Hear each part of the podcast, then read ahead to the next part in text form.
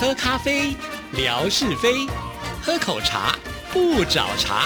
身心放轻松，烦恼自然空。央广即时通，互动更畅通。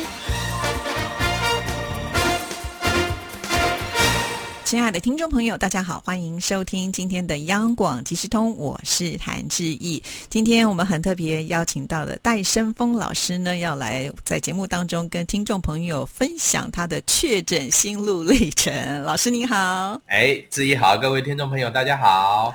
我怎么突然觉得好像我的搭档都纷纷的从这个呃一线主持人变成了二线主持人 啊？所谓的二线呢，其实就是我们的快筛剂的。呈现出来啊！如果是两条线，就表示是阳性啊；一条线呢，就是阴性啊。不过还好啦，我的呃身边的这些同伴们呢，身体都很强健啊。呃，基本上呢，这个确诊了也没有太多的一些状况，而且很快的就从这个二线主持人又恢复到了一线主持人。所以戴老师呢，现在也是一线教授了。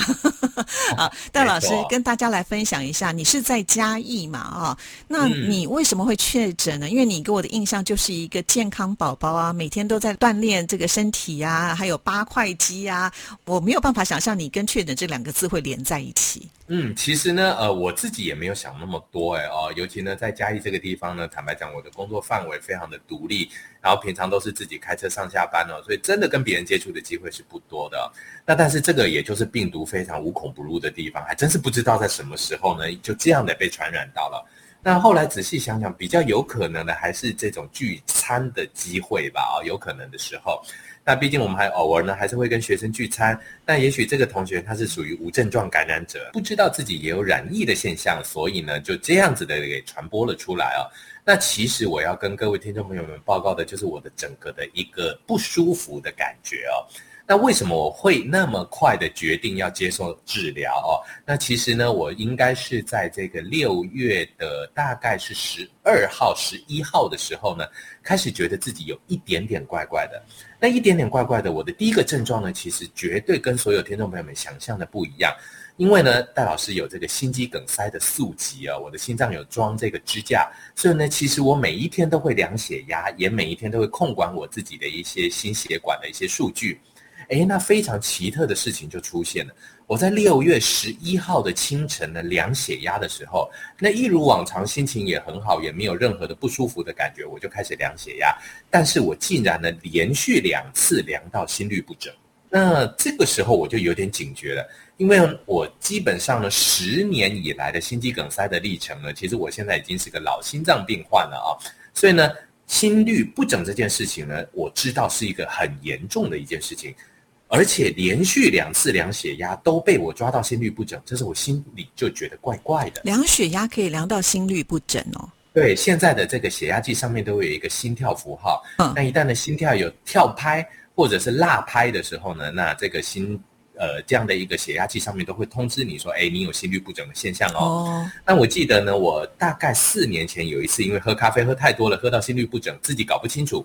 哎，结果又出现了这个心律不整的符号的时候呢，医生就很紧张，赶快帮我带了二十四小时的心电的这个心导图呢，来去监控我的心跳。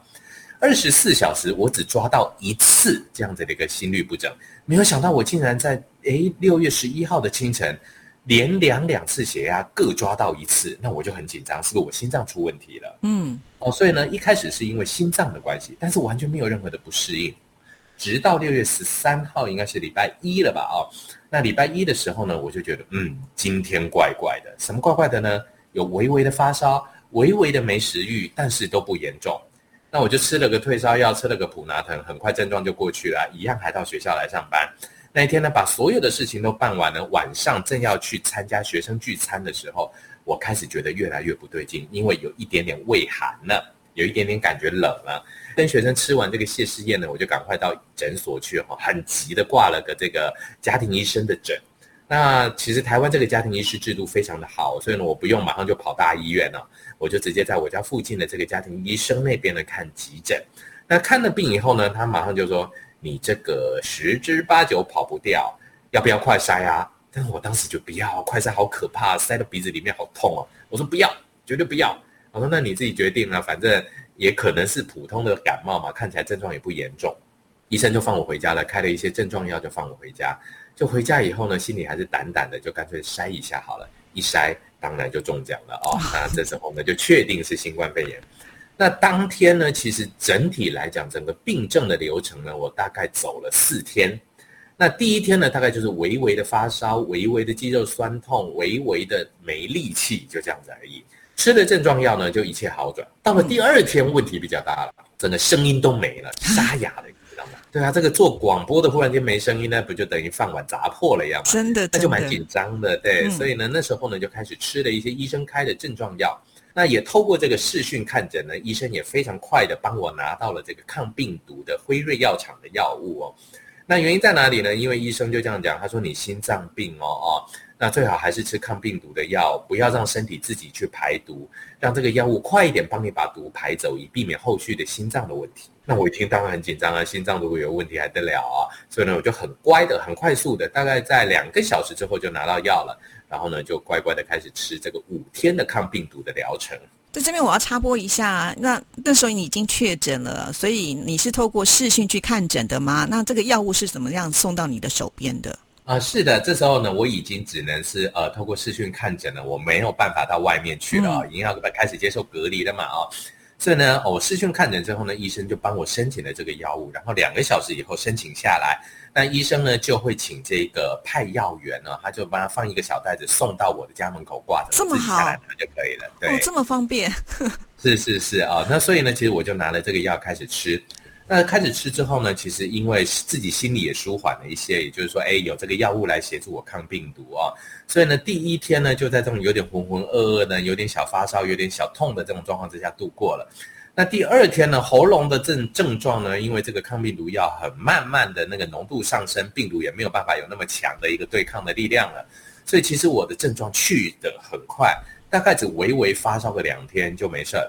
嗯，但是之后呢，开始喉咙痛，开始咳嗽了，然后最夸张的事情就是，大概在呃第三天、第四天的时候呢，很多的已经生过这个病呢，已经成功康复的朋友们呢，就跟我讲说：“哎，戴老师，你再稍等一天吧，大概第四天左右，你就会觉得好像做了一场梦一样，什么事都没发生一样，就完全康复哦。”我还在想，怎么可能呢？真的假的？就果不其然，大概我的状况呢，大概到第四天左右呢。真的，所有的不适应的现象一扫而空，然后我满身的精力、满身的活力，完全没有任何不舒服的感觉。前三天的不适应感就像是梦一样的，就这样过去了。嗯，那我想请教一下，就是医生开给你多少天的药？因为你这么快就好了，那经好了以后，药还要继续吃吗？还是你就放着不吃了？嗯，其实医生是这么跟我说的，就是说这些。呃，我们叫做解症状的药物，嗯，只要没有症状就不要再吃了，嗯，所以呢，其实像什么退烧药啦、普拿疼啦，或者不烧了我就不吃了。但是呢，哎，这个抗病毒药就不行，一定要准准的吃完五天。所以呢，其实我后期就是在乖乖的吃这个抗病毒药。哦，所以抗病毒的药一次呢，它是开五天份，然后一定呢要把它吃掉，有点像是我们在吃抗生素的意思，就对了。对，它的流程就是那五天。对。哦，所以其实并没有那么的让你不舒服，很快的就度过。可是因为戴老师你有家里有家人呢，这个时候怎么办呢？呃，的确没有错，因为家人再加上我们家两个是这个国中国小的小朋友，其实他们也是蛮活蹦乱跳的，所以最后呢，我们是全家都染疫了啊。反正全家染疫一起隔离，倒也反正哎，这个也就是自己呃，反正互相照应了啊。那因为呢，呃，我们家庭医生的这个制度呢，建立的非常的健全哦。所以呢，一旦我们有染疫，我就马上通报给家庭医师，所以小朋友们都完全不用到外面去，就会有药送到家里来，这也是一个非常方便的一个制度。一般来讲呢，就是在这个染疫之后是不能够出门嘛。那你们全家人都染疫的话，那你们家里面要吃的东西该怎么办呢？你有这么多的存粮吗？呃，这个存粮倒还好，再加上呢，其实戴老师很喜欢种一些这个呃，我们叫做阳台小农场啊，所以呢，新鲜的蔬菜呢倒是一直都有的啊，自己家里种就有了。那剩下的东西呢？刚好冰箱里也还有一些存粮可以用。那另外呢，这时候呢，其实嘉义市政府呢也提供我们这个防疫包，也有一些呃可以呃让我们吃啊，或者补充营养的一些东西，维他命什么都有啊。所以呢，也非常谢谢嘉义市政府的照顾。那我想请教一下，防疫包里面就是你刚才讲的这些东西之外，还有什么呢？呃，还有一些带就是缓解症状的药物。那另外还有这些酒精啦。或者就是漂白水啦，可以帮助我们呢做环境的清洁跟消毒。还会附好多的快筛给你哦，附快筛给你。发的快筛，康复的时候呢，是一个有确定自己是康复状况这样的一个快筛现象。好，那我想请教一下戴老师哈，因为现在大家是说七天的一个隔离期嘛，对不对？那也就是说，在这七天当中，我们是不是每一天呢都要去做快筛，然后看看自己是不是有改变嘛？哈，那呃，当然，戴老师你好像是在七天之内就已经呃，就是已经转阴了嘛？哈，但是如果有些人可能会是那种就是还没有转阴的话，是不是他们就还是不能够出门呢？依照现在台湾疫情指挥中心的一个规定呢，就是其实满七天以后呢，其实不用筛就可以，不用筛就可以出来了，嗯，对，就恢复这个自主健康管理哦。哦，是这样，所以其实并没有就是规定，呃，一定要筛到是呃这个阴性之后呢，才能够离开自己的住家，只要就是隔离满七天就可以了。那你现在呢，还会不会有什么症状呢？现在大概所谓的呃，要说后遗症嘛，我也不太清楚诶。也就是说呢，难免还会有一些想要咳嗽啦、喉咙痒痒的这种复原期的状态。嗯，那我想呢，呃，我也尽量避免自己出现长新冠的这种不适应现象，所以我会更加的努力，好好的复健。吃点好的，多用点好的，多加运动，让自己呢身体更快的复原。诶，像这样子才刚刚就是呃生完病之后的一个呃算是恢复健康，可以急于的马上做比较剧烈的运动吗？呃，我想还是不建议。那我个人呢，因为我平常就喜欢小小的跑步，或者是呢呃快步走。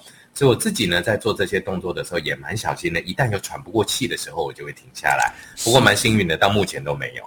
是因为我们常常听到，就是说啊，就如果打了三剂疫苗的人，通常呢，应该是不太容易变成这个中重症啊。不过呢，这有一个呃条件，就是呢，如果你有慢性病的话呢，可能就会呃比较要担心一点点呢。因为戴老师刚才有提到，就是因为你心脏呃有这个支架，这算不算是一种慢性疾病啊？因为你平常也是吃啊。